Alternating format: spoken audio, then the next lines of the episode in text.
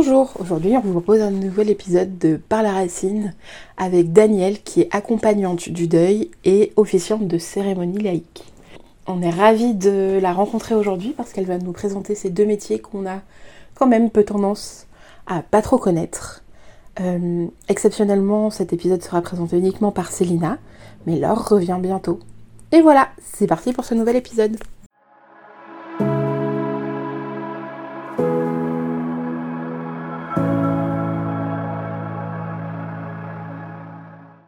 Donc du coup, moi je m'appelle Danielle, Danielle Cusan. Euh, je suis célébrante funéraire laïque et euh, accompagnante euh, professionnelle du deuil, basée entre Annecy et Genève en Haute-Savoie.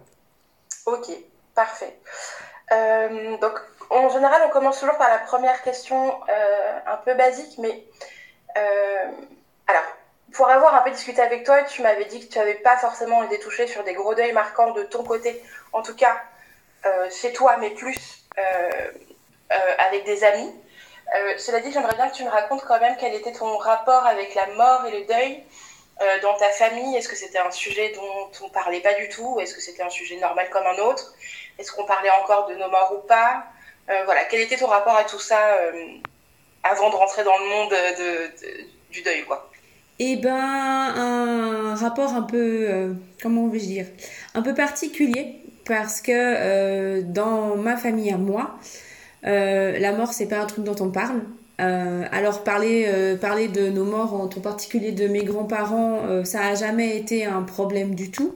Dans le sens, on peut sans autre évoquer des souvenirs, évoquer des anecdotes, il n'y a aucun souci avec ça et c'est plutôt toujours fait avec beaucoup de joie. Mais, mais voilà, quand il s'agissait d'évoquer les souhaits de l'un ou l'autre pour ben, une fin de vie qui pourrait approcher, euh, c'est euh, silence radio et on n'en parle pas. Euh, évoquer comment est-ce qu'on peut encore et toujours être impacté par un deuil qu'on peut avoir traversé. là aussi, c'est silence radio et on n'en parle pas. C'est débrouille-toi avec ce que tu as compris, avec ce que tu as. Donc c'était un rapport un petit peu particulier. Et puis et puis voilà. Et puis comme tu le disais, oui. Alors j'ai perdu mes grands-parents. Euh, et euh, aussi bien enfant, adolescente que jeune adulte. Uh-huh. Euh, bien évidemment, ça m'a touchée, mais c'est des deuils qui se sont déroulés avec énormément de naturel. J'ai pas rencontré de difficultés particulières à traverser ces deuils-là. c'est vraiment le processus s'est mis en place par lui-même et c'est très très bien passé. Donc voilà, et après, après on a aussi vécu euh, des deuils animaliers parce qu'il y a toujours eu des animaux dans ma famille et la perte de différents euh, compagnons euh, animaux. mais mais à, cet, à cet endroit-là aussi, excepté le fait que j'ai appris avec le temps à oser dire ben, j'ai perdu mon chat et c'est difficile, ou j'ai perdu mon chien et c'est difficile. Euh, c'est des choses où, euh, voilà, on en a parlé, ça s'est fait, euh, les gens disent qu'ils se pensent à toi très fort, qu'ils sont désolés, mais, mais voilà, ça va pas aller beaucoup plus loin. au mieux, maintenant que je suis maman, on va s'inquiéter de savoir comment les enfants ont géré la disparition de leur animal de compagnie. Mais, mais voilà, c'est vraiment quelque chose qui est encore assez tabou chez moi. Et moi, j'ai ma grand-mère qui va fêter 90 ans. qui est plutôt en forme, mais on sait aussi que ben, gentiment la fin se dessine. Euh, je sais que voilà, quand je pose les questions euh, en disant euh, mais je serais très honorée de célébrer ces funérailles, je suis très proche de ma grand-mère, mais c'est vraiment un cadeau que je tiens à pouvoir lui faire. Le message est passé, mais enfin ça n'a jamais été beaucoup plus loin que ça. D'accord. Ouais, en même temps, ça a tout son sens que ce soit toi qui le fasses parce que c'est d'une ta grand-mère et de ton métier finalement, donc c'est ouais, ok. On a compris que tu étais donc accompagnante du deuil et que tu faisais des cérémonies laïques. Euh, qu'est-ce qui t'a amené sur ce chemin-là et ouais, qu'est-ce qui t'a amené sur ce chemin-là? Alors c'est un parcours un petit peu particulier parce que euh, moi j'ai commencé par être célébrante pour les mariages. Je suis d'ailleurs toujours officiante de cérémonie laïque. Et euh, quand j'ai commencé le projet, que j'ai commencé à creuser, à chercher, j'ai assez rapidement découvert qu'en fait, euh, en tant qu'officiante de cérémonie laïque, je pouvais célébrer tous les passages de vie, de la naissance jusqu'à la mort. Mais quand je me suis lancée, j'étais jeune maman, ma puce, elle avait un an et quelques, mon fiston quatre ans. Et je me sentais terriblement en, décalage avec, euh, avec la mort et le célébrer euh, ce passage-là en particulier. Euh, donc j'ai commencé par me concentrer sur les mariages. Et puis après un an et demi, je me suis dit bon ben on va pouvoir ouvrir le volet funérailles. Simplement, j'ai très vite compris que je pourrais pas le refaire sans faire une formation. Euh, parce que ça allait toucher des choses qui étaient très différentes de ce que je fais dans un mariage forcément. Donc, euh, donc voilà, je me suis formée pour être célébrante de vie et euh, en particulier célébrer les funérailles de façon laïque. C'était en 2018. J'ai avancé avec ça en allant un peu gratter aux portes des, des, services funéraires autour de chez moi, pompe funèbre, crématorium et tout. C'était difficile de faire entendre ce que j'avais à apporter. Euh, certainement qu'en plus, j'ai pas réussi à le formuler de façon euh, hyper claire. Euh, et j'avoue que d'un autre côté aussi, mon entreprise de mariage était en plein essor, donc j'ai certainement pas donné les efforts nécessaires pour que, pour que les choses se mettent en place. Puis est arrivé 2020 avec toutes les joyeusetés qu'on connaît de 2020, et là, clairement, j'ai choisi de faire fonctionner ce qui était déjà en place. Mais 2020, ça a aussi été euh, ben, un grand moment de remise en question euh, par rapport à tout ça. Et puis d'une manière euh, plus générale par rapport à la mort et à la mort dans nos vies, à la mort dans ma vie. Parce qu'elle a pris beaucoup de place en 2020 dans la société, mais aussi parce que en ayant un peu de temps pour moi sur le printemps 2020 et en côtoyant mes anciens voisins qui avaient perdu un de leurs jumeaux à la naissance, je me suis rendu compte que en fait, euh, je cherchais beaucoup ma place auprès euh, des parents endeuillés, en particulier dans le cadre du deuil périnatal.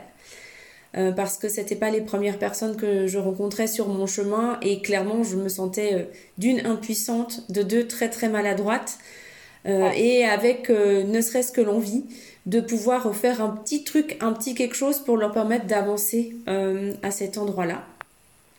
Donc je me suis dit qu'il était vraiment temps que, euh, une fois que tout ça se serait calmé et que mon activité pourrait reprendre, que je donne du sens euh, aux cérémonies de funérailles. Euh, et la vie a fait qu'en discutant avec des confrères et des consoeurs du monde du mariage, de fil en aiguille, je me suis retrouvée à découvrir une association qui s'appelle Couleur Plume, qui est une association qui regroupe des accompagnants professionnels de la fin de vie et du deuil, et qui propose des formations et en fait, les choses se sont euh, mises en place euh, presque hyper naturellement. Euh, je me suis dit, bah en fait, tout était regroupé sous le même nom d'entreprise. Déjà, il faut que tu fasses deux entités différentes parce qu'en fait, les couples qui viennent te chercher ont pas très envie d'entendre parler de cérémonie de funérailles. Et à l'inverse, les familles qui viennent te voir, elles ont pas très envie d'entendre parler d'un événement de hyper joyeux comme un mariage, en tout cas à ce moment-là de leur chemin à elles. Euh, donc ça, ça a été le, la première chose. Et donc j'ai créé Rien pour vos étoiles à ce moment-là. Et puis, euh, et puis je me suis dit que voilà, pour être euh, encore plus alignée en tant que célébrante et pour surtout pouvoir avoir quelque chose qui se poursuit dans la durée et proposer mes services pas seulement au niveau des funérailles, mais après, uh-huh. avec vraiment l'idée déjà que ce serait pour des parents endeuillés, mais après ça s'est développé pour tout le reste. Euh, ben, j'ai eu envie de me former à l'accompagnement, euh, à l'accompagnement du deuil en particulier. Et c'est comme ça que du coup, ben voilà, j'ai fini par faire euh, une immersion chez Couleur Plume et la formation longue chez Couleur Plume, ce qui fait que depuis juin 2022, je suis accompagnante professionnelle du deuil aussi. Et tu dis formation longue, c'est un truc en présentiel ou tu te formes en solo et puis il y a des examens au fur et à mesure? Alors, ça a commencé par euh, ce qu'elles appellent une immersion de 4 jours qui était en présentiel euh, dans un gîte dans le sud de la France. L'immersion était un prérequis et c'est vraiment un moment qui permet de faire venir toutes les personnes qui seraient intéressées à se former à l'accompagnement euh, de la fin de vie du deuil, mais aussi des personnes qui sont sur leur chemin de deuil. donc j'ai commencé par ça. on était en présentiel. Ça, j'ai choisi volontairement une immersion deuil périnatal euh, et franchement, ça a été euh, un bon test. C'était aussi pour moi un test de me dire, bah voilà, en fait, euh, si vivre quatre jours avec des parents endeuillés, c'est trop dur, clairement, je vais pas pouvoir aller plus loin dans, cette, dans ce chemin-là. Et c'était parfaitement OK pour moi. L'immersion, ça a aussi été de nous parler un petit peu comment allait se passer cette formation longue et puis nous dire que ben on allait aussi beaucoup parler de nous et faire beaucoup d'introspection parce que un accompagnant de fin de vie, une accompagnante de deuil, c'est hyper important qu'elle soit calée avec elle, avec ses besoins, avec ces choses-là. Et en fait, c'est très juste. Tu peux pas t'occuper de gens qui traversent des périodes hyper compliquées de leur vie si toi-même tu es dans un moment où tu es pas sécure et bien droite dans tes bottes. Donc voilà. Et ensuite, je me suis inscrite euh, à la formation longue qui a débuté en septembre et fini en juin, donc euh, sur neuf mois. Et qui est une alternance de moments en présentiel, toujours dans le même gîte dans le sud de la France, de euh, quatre jours. Et entre chacun de ces séjours, la formation se fait à distance, mais pas en visio. Elle se fait via WhatsApp. Euh, les transmissions se font euh, via WhatsApp. Alors, on a fait des visios entre personnes qui se formaient pour se voir parce qu'on a dû euh, créer des ateliers, discuter de certaines choses. Donc ça, bien sûr, ça s'est fait. Il y a eu quelques visios parce qu'elles ont fait intervenir une gérante de pompe funèbre indépendante. Enfin, voilà, des personnes, et c'était quand même plus sympa de les voir. Mais le reste du temps se fait d'une semaine à l'autre avec des exercices, des transmissions, des retours. Euh, qui a en fait euh, cette euh, variable qui était hyper chouette pour moi, de pouvoir faire les choses aussi sur ta semaine en fonction de comment tu en as envie. C'est-à-dire que le lundi, il y avait les transmissions. Si toi, le lundi, c'est une journée dans laquelle tu peux pas accorder du temps à l'information, mais que c'est mieux pour toi le mardi ou le jeudi ou peu importe, et eh ben du coup, c'est complètement ok. Et c'est vrai que pour ça, euh, c'était euh, hyper, euh, hyper agréable d'avoir cette liberté-là, en sachant qu'au vendredi, il fallait avoir effectué le travail.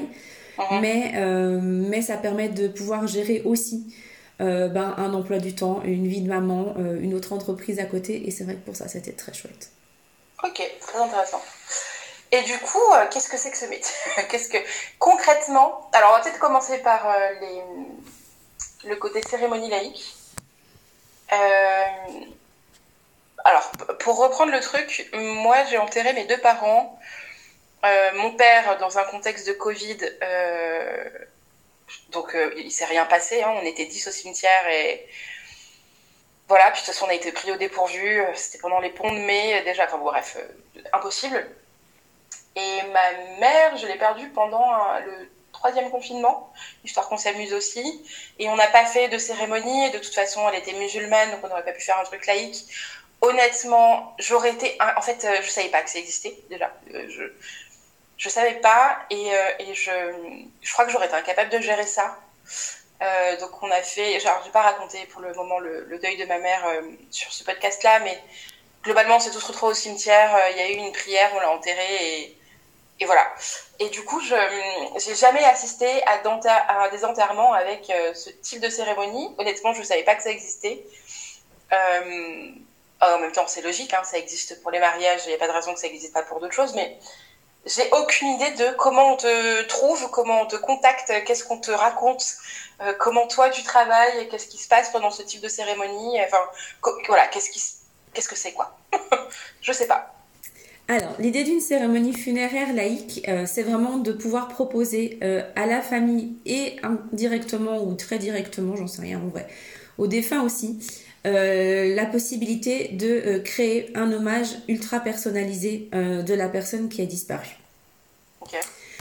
pour me trouver, ben, j'ai un site internet qui doit être terminé mais qui est là. Euh, et puis après, euh, ça peut être un contact par euh, des pompes funèbres, par une association, par quelqu'un qui m'a vu faire déjà. J'ai aussi des contacts par le fait que je télève des mariages à l'heure actuelle aussi, parce que les gens savent qu'il y a cette double casquette et donc me recommandent à cet endroit-là. donc voilà, en général, j'ai une première prise de contact quand j'ai de la chance et que j'ai du temps, j'ai devant moi 4, euh, 5, voire même 6 euh, jours. Euh, parfois moins, parce que les délais en France sont très très courts et puis que les gens des fois découvrent au décès de la personne qui que en fait c'est ce qu'elle souhaitait une cérémonie laïque donc le temps de se retourner de trouver quelqu'un de tout ça il y a quand même du temps. Des fois c'est su d'avance et ça permet d'anticiper un tout petit peu quand même. Donc voilà je suis contactée par la famille euh, et la première chose que moi je vais demander, c'est d'avoir quelqu'un qui va être une personne de référence avec qui je vais pouvoir euh, échanger. Euh, aussi bien pour ben voilà, avoir des informations sur le défunt, mais pour la gestion des parties plus pratico-pratiques, à quelle heure je viens, la salle, les musiques, qui je peux contacter, si j'ai besoin d'un téléphone parce que quelqu'un d'autre veut prendre la parole, voilà. Cette personne n'est pas toujours quelqu'un qui est hyper proche par rapport au défunt parce que ben, la personne qui est hyper proche par rapport au défunt, elle a plein de choses à gérer déjà de son côté, puis personnellement aussi. Euh, et en fait, c'est parfaitement ok pour moi que ce soit pas forcément la personne la plus proche du défunt. Euh, pour justement euh, ne pas avoir cette impression de venir la surcharger avec encore une charge mentale supplémentaire de demande à cet endroit-là. Donc la première chose qu'on fait, c'est qu'on, bah voilà, je vais demander quelles sont les attentes par rapport à ça, quelles sont les envies, quelles étaient les demandes, si euh, le défunt a pu mettre en place des demandes euh, par rapport à tout ça.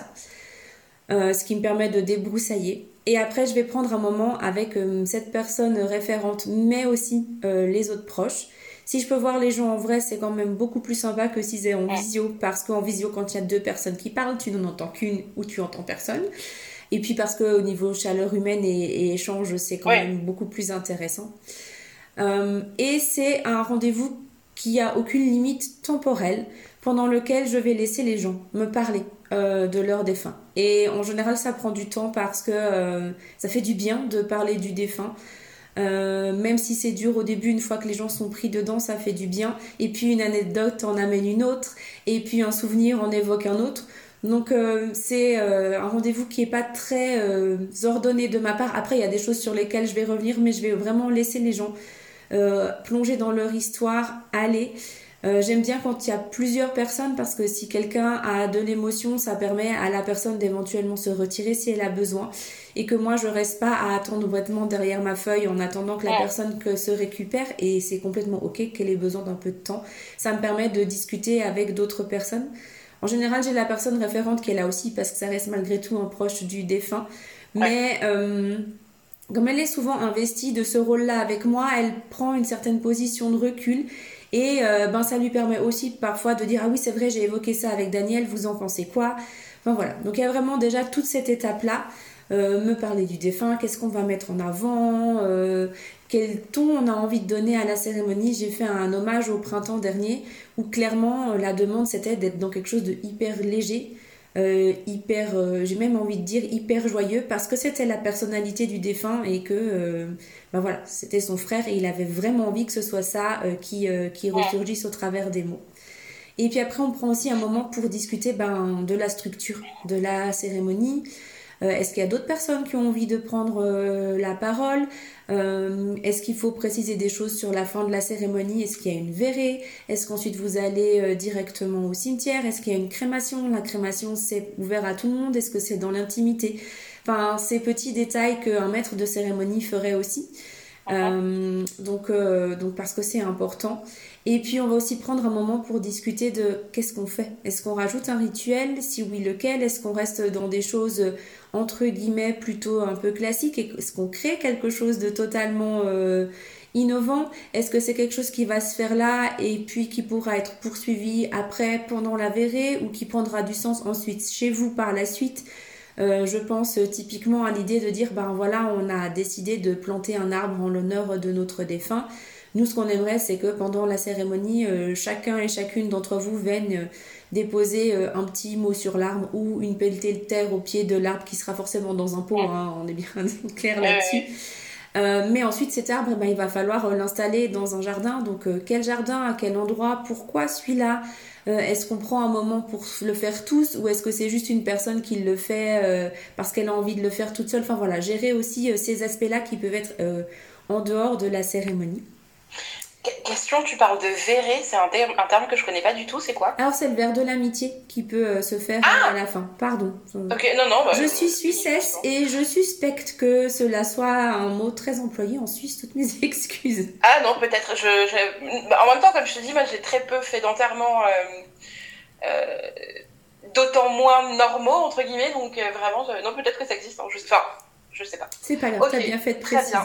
Et puis une fois que ce long rendez-vous est fait, je rentre euh, je vais envoyer une trame de cérémonie euh, bah, à la personne avec qui je suis en contact, qui en général fait validation auprès de toute la famille et des proches de l'endeuillé.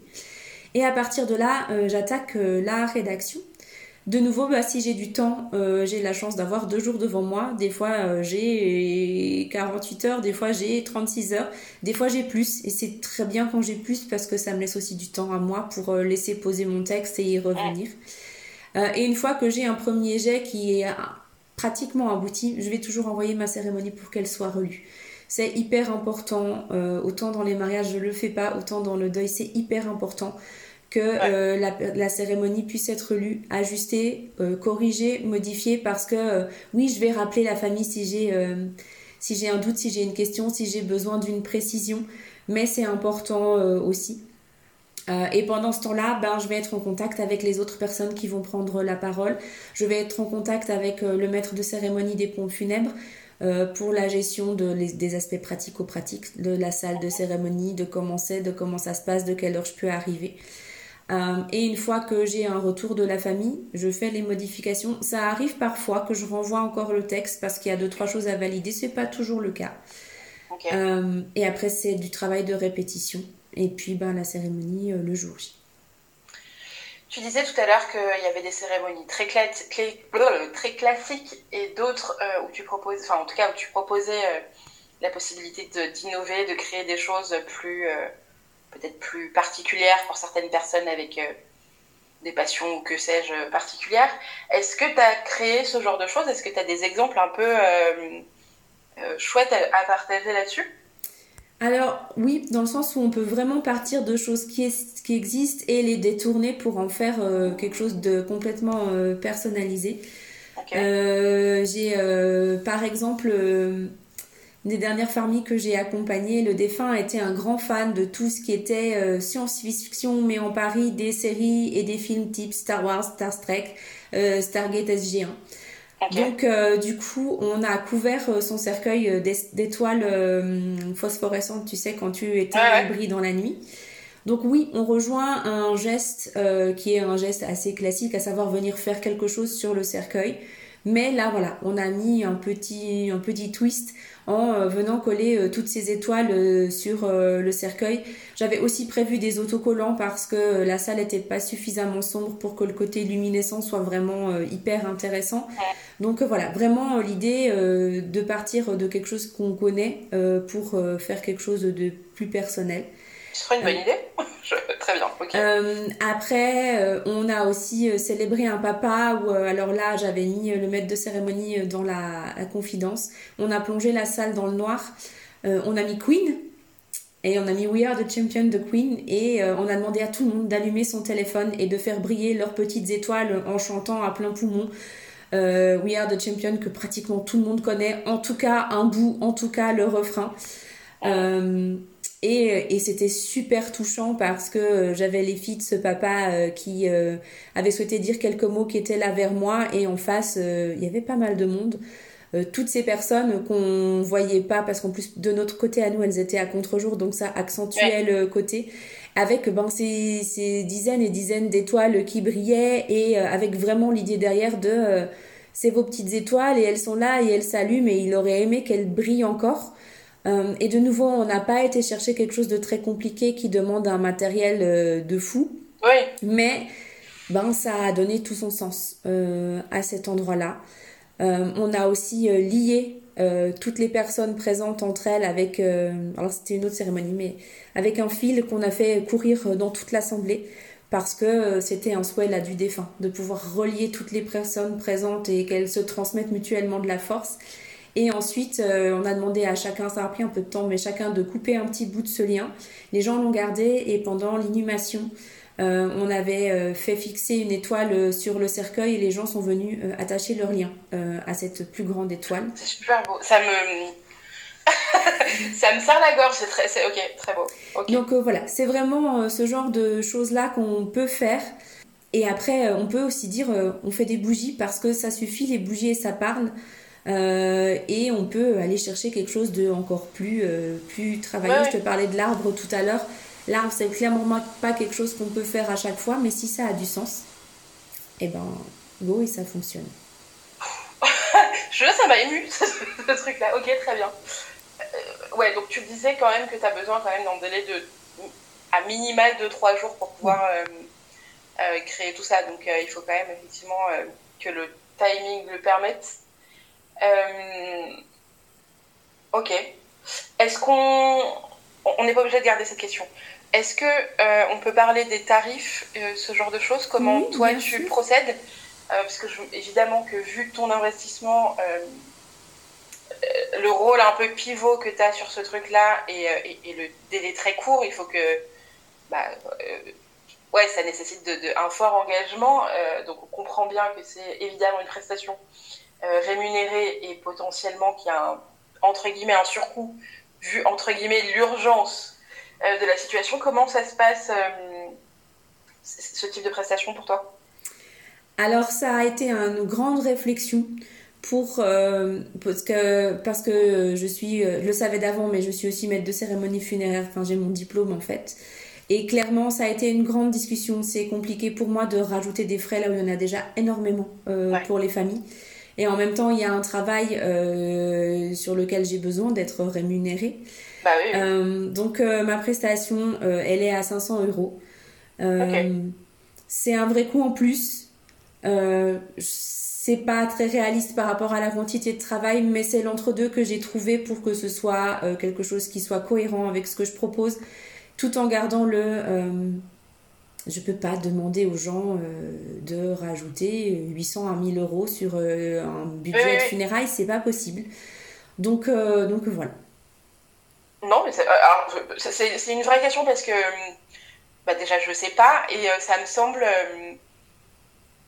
moi je suis un peu tout travail mérite salaire, faut pas se sous-payer. Enfin tu vois, je suis un peu mm. la féministe relou de, de, de la team.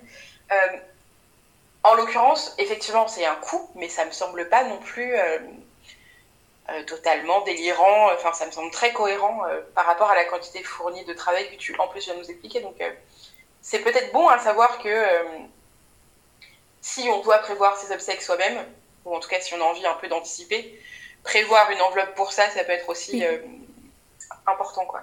Non, tu vois, j'ai eu une discussion avec un journaliste pas plus tard que la semaine passée qui me disait ben, on a, en tant que célébrant funéraire laïque, on a un vrai boulot à faire, par exemple, avec les assureurs qui proposent des contrats obsèques, parce que pour le moment, c'est pas pris en charge.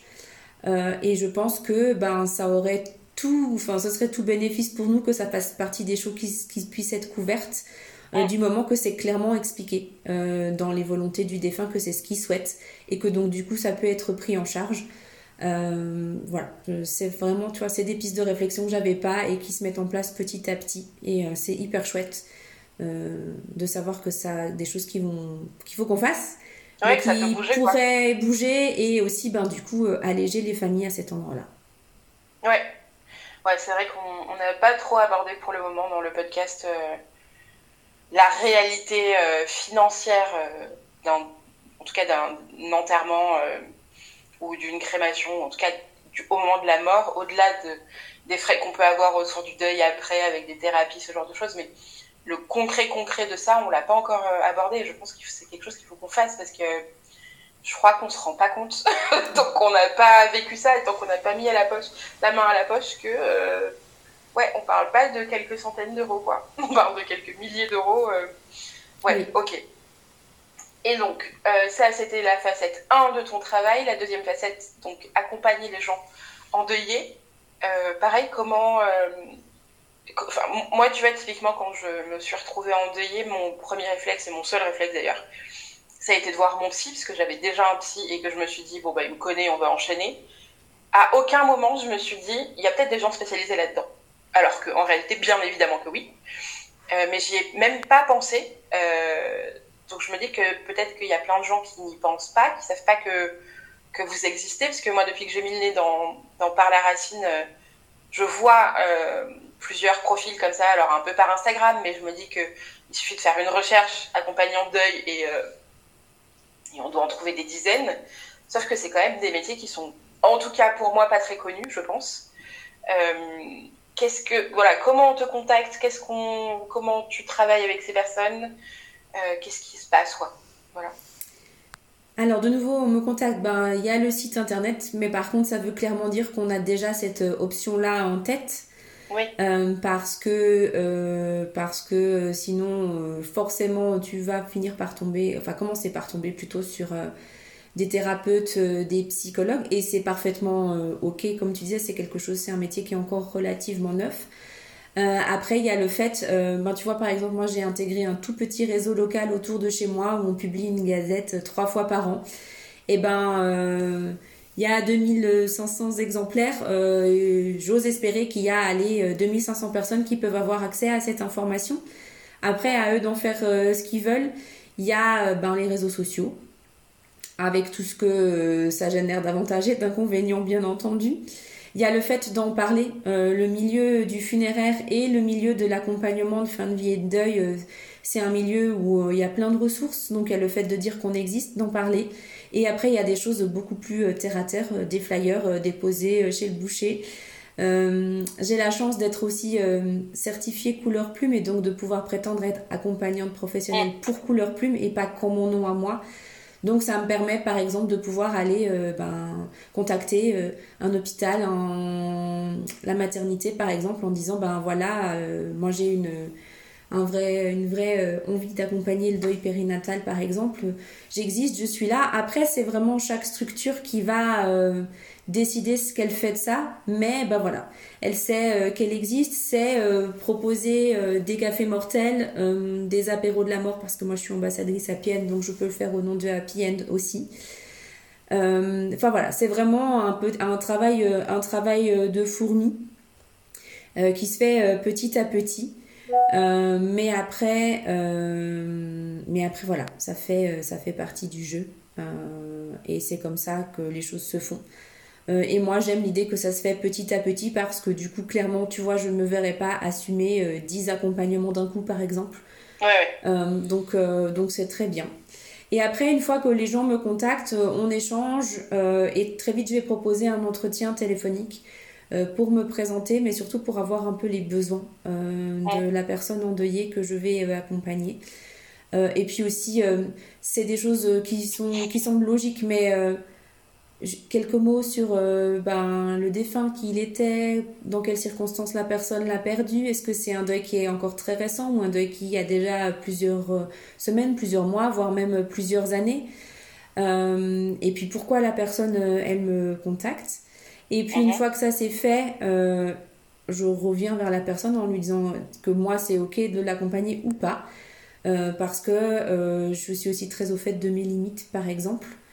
Euh, et, euh, et, je sais que euh, je suis maman. Alors autant le deuil périnatal est quelque chose qui ne me dérange absolument pas, autant accompagner un parent endeuillé d'un enfant qui aurait l'âge de mes enfants, c'est quelque chose que je me sens pas capable de faire à l'heure actuelle. Donc c'est aussi très cohérent et très honnête de dire à la personne, moi je peux pas, par contre je peux vous renseigner, vous recommander telle et telle personne à cet endroit-là. Et ensuite, on fait toujours un premier entretien. On en a bien pour une heure et demie. Euh, je reçois, enfin, où je vais voir les gens euh, chez eux, euh, où je les reçois.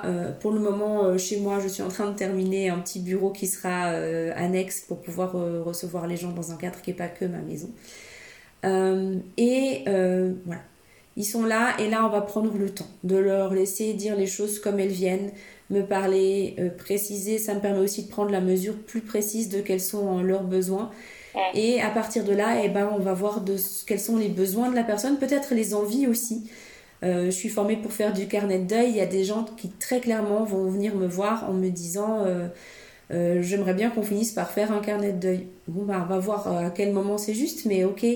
Il euh, y a des gens qui, sachant que je célèbre euh, des funérailles, vont me dire j'ai besoin de re-ritualiser tout ça. Donc on va commencer par euh, recréer un rituel pour que la personne puisse ritualiser quelque chose en lien avec son défunt, que ce soit le départ de celui-là, parce qu'il y a eu au niveau de la cérémonie quelque chose qui n'a pas été fait, quelque chose de par la suite euh, où euh, ben oui euh, on a on a mis ces cendres dans un caverne. Moi j'aurais aimé les disperser. Enfin voilà rechercher des choses par rapport à cet endroit là les premiers moments sont plutôt des moments où on se centre sur ce que les gens expriment.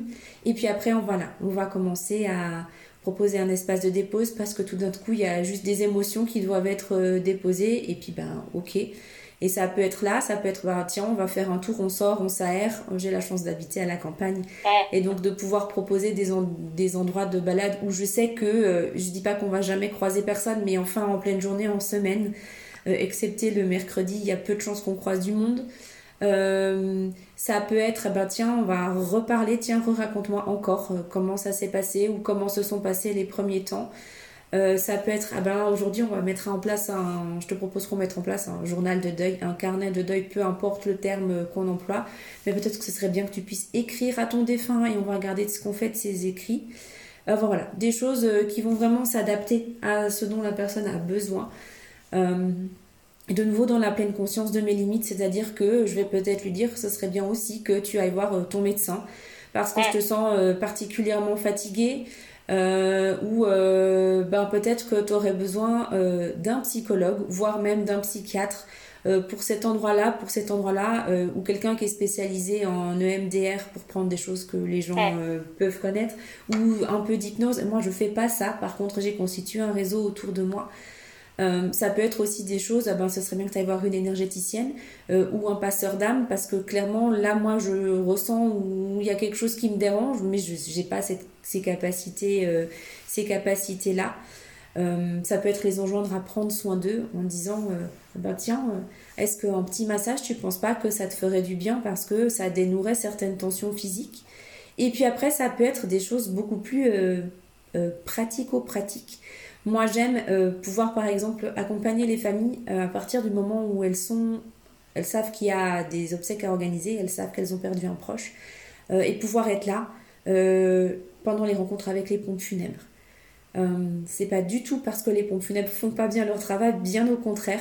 Simplement, ben, quand on va voir les pompes funèbres, on reçoit beaucoup, beaucoup d'informations on a beaucoup de choses à emmagasiner, à engranger. On n'est souvent pas en état de tout retenir de ces informations. Euh, et puis, euh, les gens m'ont choisi. Euh, donc peut-être que tout d'un coup, ils ont une question. Donc soit soit euh, ben, je repose moi la question directement pour que les pompes funèbres y répondent, soit euh, parce que je, j'ai mon diplôme de maître de cérémonie et qu'il y a des choses qui sont encore assez fraîches dans ma tête, euh, je peux donner un élément de réponse là. mais ça va permettre justement d'avoir cette espèce de soupape de sécurité pour la famille. de savoir que si en sortant ils ont besoin qu'on réexplique des choses, j'ai été là, j'ai entendu, je vais pouvoir reformuler de éventuellement pouvoir faire un petit lien en disant est-ce que tu peux rappeler toi les pompes funèbres pour ça? Nous on n'a pas envie de le refaire. D'être présente. S'il y a présentation salon funéraire euh, et ça peut être est-ce que tu peux aller le voir ou la voir avant nous euh, et nous dire comment tu la trouves? Parce que ça fait peur d'aller euh, découvrir son défunt ou au contraire d'être est-ce que tu peux rester dans la salle d'attente? On est là on est là toute la famille et si quelqu'un a besoin de toi eh ben on sait qu'on peut venir déposer quelque chose. C'est quelque chose qui est hyper enrichissant et euh, où c'est très dans l'action, euh, où il faut beaucoup s'adapter pour moi, mais euh, ça peut être une vraie soupape pour les familles. Et après, ça peut être là avec l'endeuillé. Alors, les aspects administratifs, souvent malheureusement, sont gérés par les endeuillés eux-mêmes tout seuls.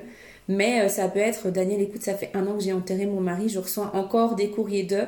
Ben, être là pour pouvoir recueillir tout ce qu'il y a à déposer et peut-être être juste assise à côté de la personne quand elle fait le cinquantième courrier dans lequel elle explique qu'en fait euh, son mari est décédé ou sa femme est décédée et qu'il n'y a plus besoin de les relancer euh, par rapport à ça.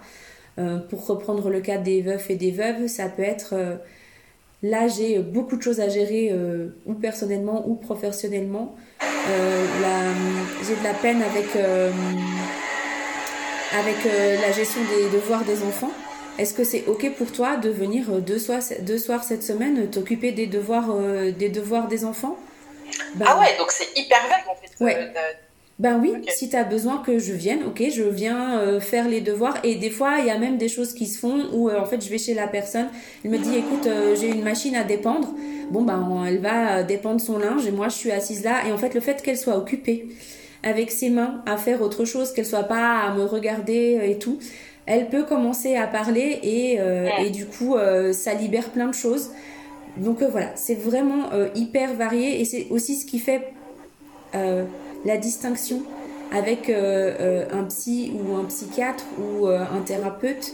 Euh, un psychologue, il a son cabinet, il est là. Alors, il va offrir, si tant est qu'il soit un peu formé au deuil, un vrai espace de dépose aussi. Et comme tu disais tout à l'heure, si c'est la personne qui te suit déjà, forcément que c'est hyper naturel d'aller la voir. Euh, et, à cet endroit-là, on se complète parfaitement. Mais, euh, mais voilà, un psy, et c'est normal, il va pas dire qu'il peut venir donner un coup de main pour pour euh, l'aide aux devoirs et c'est pas sa place, donc c'est parfaitement ok. Non, non, pas du tout. En fait, j'imaginais ton accompagnement un peu justement comme des séances de psy. Euh, très naïvement, de se dire euh, je viens chez toi, tu as un petit cabinet ou effectivement un, espace d'accueil, on discute une heure et bisous. Voilà, tu vois. Mais en fait, pas du tout. Alors, il y a beaucoup de ça, surtout au début. Mais, mais ça peut être des choses vraiment beaucoup plus concrètes. Euh, voilà, enfin, ça peut être euh, un moment où on va se voir euh, une demi-heure parce qu'il y a personne a des choses à dire, à déposer. je reprends toujours le cas d'un veuf avec des jeunes enfants parce que parce que ça c'est souvent quelque chose qui est pas facile à gérer au quotidien, surtout s'il a pas sa famille juste à côté. il va peut-être passer une demi-heure à dire à quel point la semaine ou les deux dernières semaines, en fonction de la fréquence à laquelle on peut se voir, ont été euh, difficiles à gérer peut-être professionnellement ou d'un point de vue personnel et pas forcément lui en lien avec euh, la perte qu'il a vécue mais la gestion du quotidien. Et puis me dire euh, écoute là j'aurais besoin de pistes.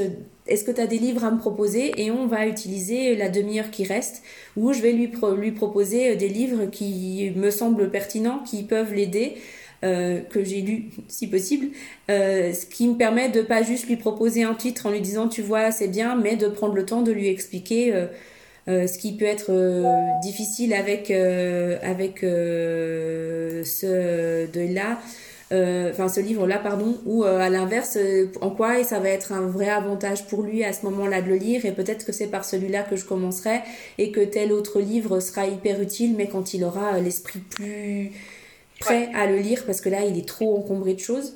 Euh, ça peut être aussi, euh, ben, on prend euh, cette demi-heure et puis on regarde, j'aurais envie de musique pour m'aider dans mon quotidien à l'heure actuelle et on va regarder ensemble quelles musiques peuvent l'aider. ne serait-ce que ben, quelles sont les musiques qui vont générer des émotions que tu n'as pas envie de ressentir à ce moment-là, par exemple. Et de pouvoir le faire avec moi et pas le faire tout seul, euh, ben c'est hyper chouette parce que du coup euh, après moi je peux proposer d'autres musiques du type et ça évite la personne de tout d'un coup se faire surprendre parce que en naviguant sur n'importe lequel euh, type Deezer, Spotify ou YouTube et puis de fil en aiguille qui clique sur une chanson, qui clique sur une chanson et tu t'en prends une en pleine figure que t'as pas envie de prendre. Ben voilà, c'est vraiment des choses très pratico-pratiques et et euh, c'est ce que les gens viennent chercher euh, aussi euh, quand ils, viennent ils choisissent un accompagnement comme ça. Ok. Bon, écoute, ça me, je, je, trouve ça formidable. J'avais aucune idée de, ouais, de, de concrètement qu'est-ce qu'on fait quoi. moi, je me voyais vraiment comme dans une petite séance de psy à parler de, de, la personne que j'ai perdue et ce que je ressens et voilà. Mais c'est très chouette. je, J'espère pas avoir besoin de quelqu'un comme, comme vous bientôt, mais, mais c'est bien de savoir qu'on peut conseiller ça. Euh. Il y, a des choses que tu as envie de, de, raconter, des anecdotes autour de ton métier euh? Euh, bah, déjà préciser une première chose, c'est que bien sûr que je propose des accompagnements en présentiel, mais de par la formation que j'ai faite où on se voyait, enfin on communiquait énormément via WhatsApp, euh, c'est une des spécificités des accompagnantes couleur plume. Alors de proposer des accompagnements en visio s'il y a besoin, ça c'est dans l'ordre des choses à l'heure actuelle, mais d'ouvrir aussi un espace WhatsApp.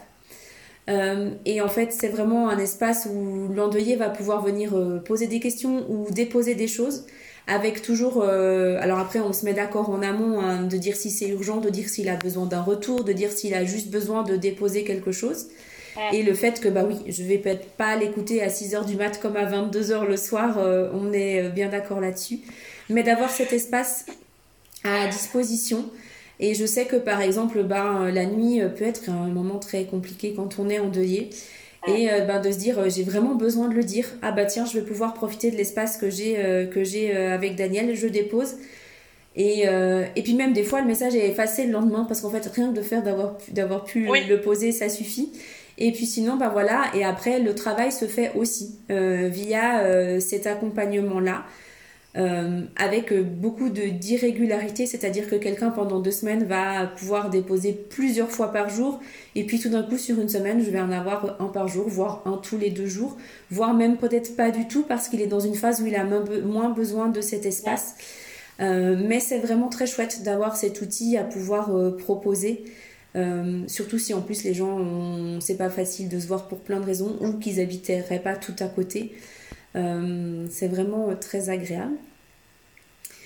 Euh, et, puis, euh, et puis après, j'ai pas particulièrement d'anecdotes parce que c'est un sujet où il n'y a pas toujours des anecdotes. Mais moi, je sais que la nature, a, dans ce que je propose et que je constate, c'est quelque chose qui est très puissant dans l'accompagnement, dans l'accompagnement au deuil.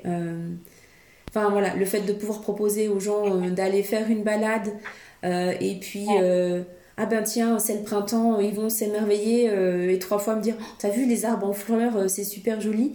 Et eh ben ben ouais je trouve que c'est hyper chouette d'avoir d'avoir ce peu cette chose cette capacité de s'émerveiller sans rien devoir leur proposer. Ou à l'inverse on va se prendre une averse. La pluie, c'est fort, euh, où on va, euh, il va y avoir du vent. Euh, il y a des gens qui vont dire ah ben c'est agréable ce vent, même si c'est pas toujours très agréable physiquement parlant, mais parce que j'ai l'impression que ça me nettoie. Où on va être en forêt et euh, et, euh, et ben il y aura personne et les gens vont pouvoir dire écoute j'ai besoin de crier un bon coup bah vas-y. Là il y a personne euh, hurle la forêt c'est magique. Enfin voilà. Il y a vraiment j'aime cet aspect que on peut même improviser un rituel avec trois bouts de bois et deux cailloux si besoin parce que c'est ce dont la personne a besoin à cet instant là et c'est un espace de ressources énorme pour moi mais pour les gens que j'accompagne aussi et c'est très très puissant mais du coup, tu as besoin d'être hyper créative, quoi. Oui. Mais j'aime être créative à cet endroit-là. Euh, ça me parle. Donc, euh, c'est pas, euh, c'est pas quelque chose qui me gêne, au contraire. Ok. Est-ce que toi, tu as, posé toutes tes dispositions sur. Tu, sais, j'imagine que tu sais ce que tu veux, mais est-ce que c'est clair, c'est dit ce que tu as envie pour ta propre mort à toi ou ou tu t'occupes des autres, mais pour le moment, toi, c'est encore un peu compliqué? Non, alors c'est clair parce que Couleur Plume nous a obligés à le faire pendant la formation, donc euh, voilà. Mais c'est de loin pas abouti. Il euh, y a des choses que euh, on a discuté avec mon mari et ça me semblait une évidence, mais c'était déjà quelque chose que j'ai fait en amont parce que pour moi c'était logique que mon mari sache que je souhaitais être crématisée, que enfin voilà, ce genre de choses là c'était important. Euh, j'ai euh, fait un document qui est une espèce de mix entre directives anticipées, testament et dernière volonté, euh, dans lequel, tu vois, c'est pour ça que je te dis, c'est pas abouti, il faudrait que je définisse les choses, mais dans lequel, voilà, j'ai mis ce que j'aurais envie. c'est quelque chose que voilà, j'ai fait au printemps 2022 et typiquement ce serait bien que cette année je reprenne parce qu'il y a certainement des choses qui ont évolué. Mais voilà, il, y a, il, sait, il sait que c'est sur mon ordinateur auquel il a accès, donc il n'y a pas de souci, euh, de souci là-dessus. Et, euh, et, du coup, euh, bah voilà, il sait que, que c'est là. je suis pas sûre qu'il a été le lire, je ne lui demandais pas de le faire, mais il y a au moins quelque chose qui est, qui est posé à cet endroit-là. et puis après, c'est au fur et à mesure que le temps passe, c'est un détail stupide mais euh, hier, je bidouillais quelque chose sur Facebook pour euh, le petit réseau local dont je fais partie. Et euh, à force de chercher, je suis tombée sur suppression du compte. Et en fait, tu peux basculer et poser ce que tu souhaites en cas de décès. Facebook offre cette opportunité-là maintenant. Et eh ben, je me suis dit que ce serait peut-être bien que j'aille le faire pour moi. que ce soit pas un truc auquel les proches, mes proches aient besoin d'y penser. Enfin voilà. Mais oui, c'est, pas euh, tout calé, mais c'est pas non plus euh, l'inconnu total. Ok. Non, mais c'est parce que t'aurais très bien pu être team euh, cordonnier mal chaussé et, et, mettre ça un peu sous le tapis en se disant gérer la mortalité des autres et les accompagner, pourquoi pas, mais la mienne, ça me fait trop flipper. Enfin, flipper où je suis dans j'ai pas envie et ça aurait pu totalement. Enfin, ouais, pourquoi pas. Ok, très bien.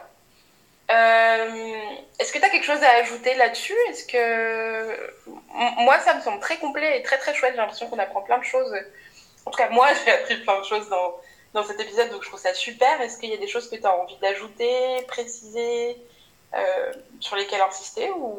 Alors, j'ai juste envie de dire euh, bah déjà aux endeuillés que c'est hyper important qu'ils prennent soin d'eux et qu'ils soient à l'écoute de leurs besoins, que c'est difficile. Euh, c'est déjà difficile en temps normal d'être à l'écoute de ses besoins, donc quand on est dans un deuil, ça l'est encore plus. donc voilà, et que et qu'ils n'hésitent pas à trouver quelqu'un, ça n'a pas besoin d'être un professionnel, mais euh, une ressource, quelque chose pour essayer d'éclaircir, euh, d'éclaircir tout ça. Euh, parce, que, parce que le deuil a plein de répercussions qu'on ne soupçonne pas, donc c'est hyper important de prendre soin de soi. J'ai aussi envie de donner un message avec un petit clin d'œil aux professionnels du funéraire en particulier. moi, je suis convaincue, je suis célébrante funéraire, j'ai mon diplôme de maître de cérémonie.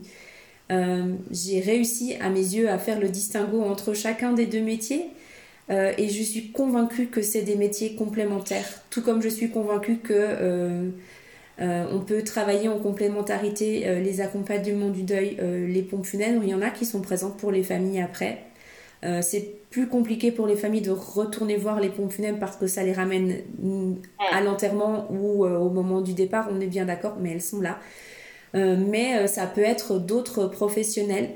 Euh, et je pense qu'en fait, c'est en travaillant tous les uns avec les autres qu'on va réussir à proposer des choses qui sont vraiment chouettes pour les endeuillés. Et ça me tient à cœur, vraiment, d'essayer de créer quelque chose pour qu'on soit tous complémentaires. Enfin, on est complémentaires en fait, et qu'on en prenne tous conscience, et que du coup, on puisse vraiment apporter les réponses les plus justes possibles aux personnes qui en ont besoin. Ok. Bah, c'est un... Oui, c'est une belle conclusion. Euh. C'est vrai que parfois, alors, euh, je trouve que les gens qui travaillent dans le funéraire, globalement, sont des gens euh, merveilleux et bienveillants et attentionnés et, qui font les choses globalement bien. Parfois, c'est pas le cas.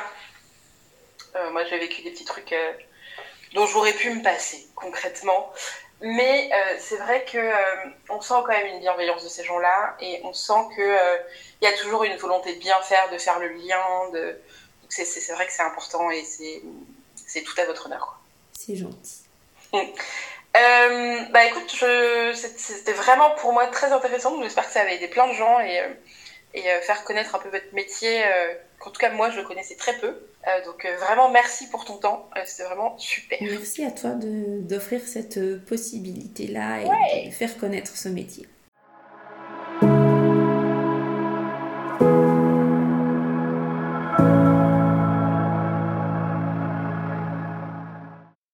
D'écouter un épisode de Par la Racine, un podcast créé par Laurie Vaux et Céline Schmidt. Si vous avez apprécié, n'hésitez pas à nous laisser des commentaires et des étoiles sur vos plateformes d'écoute préférées. Vous pouvez aussi nous suivre sur Instagram. Si vous le souhaitez, vous pouvez aussi témoigner. N'hésitez pas à nous écrire. À bientôt!